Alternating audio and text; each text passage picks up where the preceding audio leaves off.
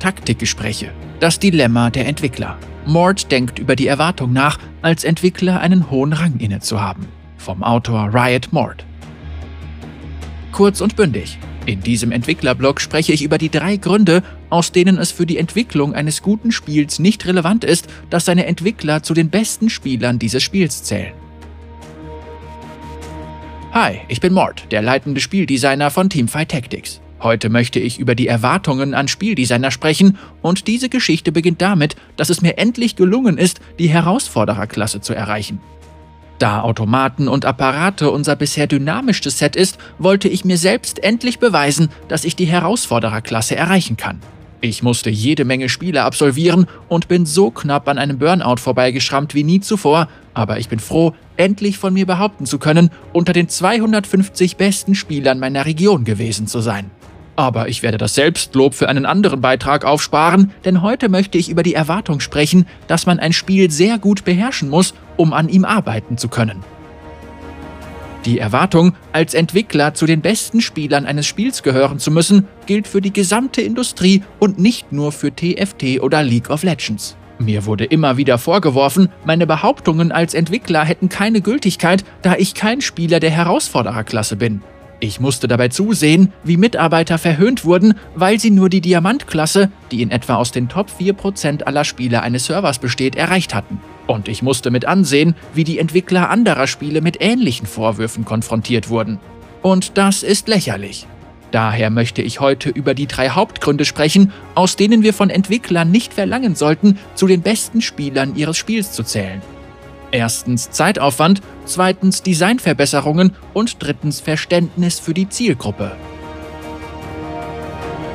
Zeitaufwand Spieleentwickler arbeiten mehr als 40 Stunden pro Woche und obwohl sie einen kleinen Teil dieser Zeit auch für Spieltests aufwenden, finden diese Tests nie auf Live-Servern statt. Stattdessen finden sie meistens in Szenarien statt, in denen wir unser Bestes geben, um Spielfehler zu erzwingen und herauszufinden, was funktioniert und was nicht. Dabei testen wir zukünftige Versionen des Spiels, wie den nächsten Patch, die nächste Set-Aktualisierung oder sogar das nächste vollständige Set, was beim Erklimmen der Rangliste der Live-Server nicht gerade hilfreich ist. Während dieser 40-Stunden-Woche bleibt also keine Zeit, um die Rangliste zu erklimmen. Idealerweise sollten Entwickler ihr Spiel jedoch abseits der Arbeit spielen, und du kannst mir glauben, wenn ich dir sage, dass wir das alle tun. Aber wie viel Zeit sollen wir neben der Arbeit noch in das Spiel investieren? Ich musste knapp 400 Spiele in zwei Monaten absolvieren, um die Herausfordererklasse zu erreichen, was einen Zeitaufwand von mehr als 300 Stunden in acht Wochen bedeutete. Wenn wir diese Zeit zur Arbeitszeit zählen, dann wären das 25 bis 30 zusätzliche Stunden pro Woche und das ergibt in Kombination mit einem Vollzeitjob, der sich ebenfalls komplett um TFT dreht, das perfekte Rezept für ein Burnout. Im Idealfall sollten Entwickler eine gute Work-Life-Balance haben und auch abseits von TFT Erfahrungen sammeln können, um ein ausgewogenes Leben führen zu können. Zeit mit der Familie, andere Spiele, Sport und so weiter sorgen dafür, dass Entwickler wesentlich seltener Burnouts bekommen und machen sie zu besseren und gesünderen Menschen. Die Erwartung, ein Entwickler müsse zu den besten Spielern seines Spiels zählen, würde eine Arbeitswoche mit 70 Stunden oder mehr bedeuten, und das ist niemandem zumutbar, Entwickler oder nicht. Designverbesserungen. Nichtsdestotrotz spielen gute Entwickler das Spiel, an dem sie arbeiten, und das ist gut.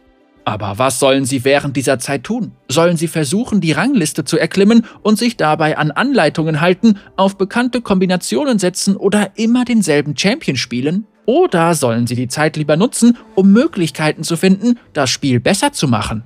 Indem sie beispielsweise Champions ausprobieren, die sie normalerweise nicht spielen, um zu verstehen, welche Probleme sie haben oder versuchen herauszufinden, warum bestimmte Decks oder Karten auf einem höheren Spielniveau nicht mehr funktionieren.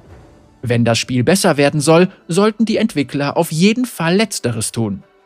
Ich persönlich habe in früheren Sets nie die Herausfordererklasse erreicht, weil ich mich immer darauf konzentrierte, Dinge abseits des Metaspiels auszuprobieren, um herauszufinden, was verbessert werden muss. Doch diesmal bin ich bei den Teamzusammenstellungen geblieben, die ich kannte, habe im frühen Spielverlauf immer dieselben Gegenstände gebaut und stets auf Sieg gespielt, anstatt zu versuchen, etwas zu lernen. Und genau so etwas sollte ein Spieleentwickler eigentlich nicht tun. Stattdessen sollten unsere Entwickler auf Weih setzen, um herauszufinden, wie man sie zu einer guten Option für das Metaspiel machen kann oder Amulettkombinationen ausprobieren und über mögliche Buffs für den Gegenstand nachdenken. Entwickler wissen genau, wie man Spiele gewinnt, da wir das täglich aus unseren Daten ablesen können, es täglich von den besten Spielern gesagt bekommen und täglich bei unseren Spielbalance-Diskussionen darüber sprechen. Was Entwickler jedoch nicht so häufig sehen, sind Dinge, die nur selten gespielt werden, zu schwach sind oder noch nicht entdeckt wurden, weshalb sie sich beim Spielen auch genau darauf konzentrieren sollten.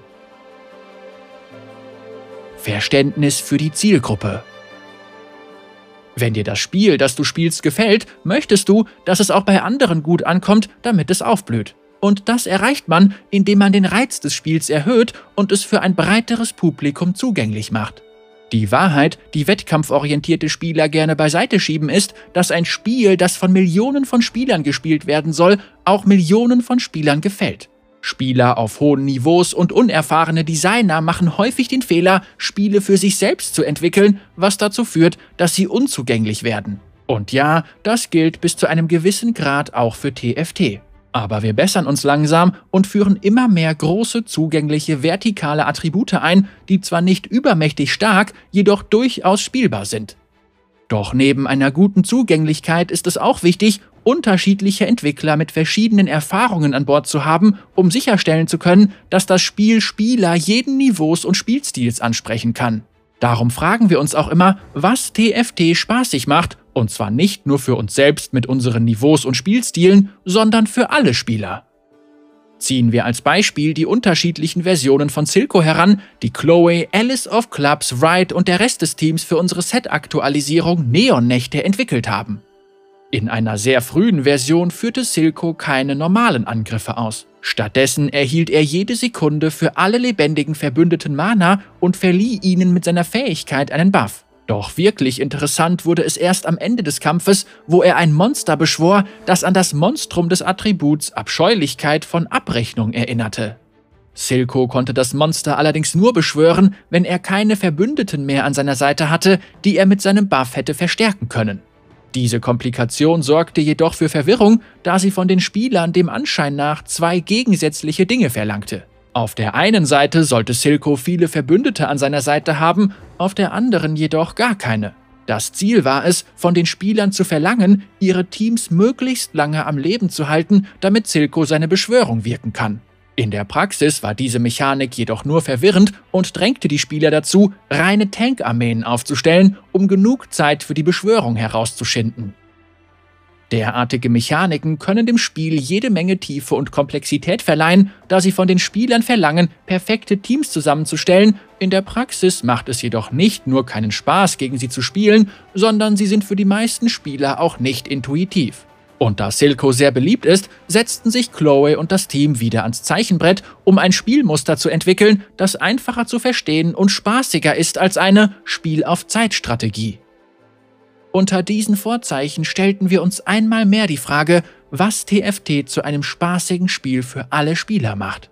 Und ich kann dir an dieser Stelle verraten, dass sich diese Frage mit einer vielseitigen Gruppe aus Entwicklern wesentlich einfacher beantworten lässt. Es braucht mehr als nur hervorragende Spieler, um die Essenz dessen zu finden, was ein Spiel spaßig macht. Es braucht jede Menge unterschiedliche Erfahrungen, Spielphilosophien, Spielstile und Spielniveaus. Und ich bin stolz sagen zu können, dass das TFT-Team genau darauf zurückgreifen kann, was auch an der wachsenden Beliebtheit von Automaten und Apparate erkennbar ist.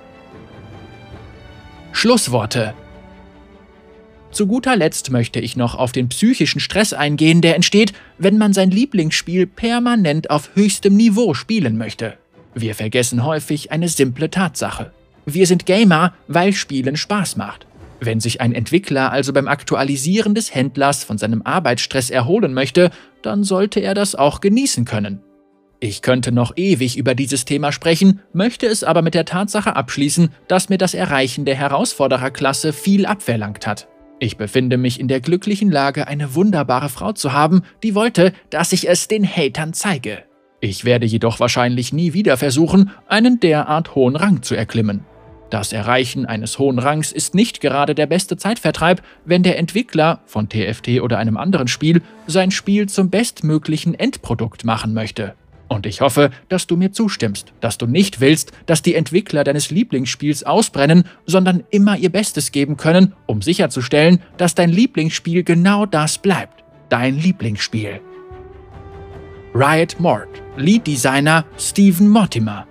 Mort ist der leitende Spieldesigner von Teamfight Tactics, der arbeitet, spielt und sich nie vor einer Herausforderung drückt.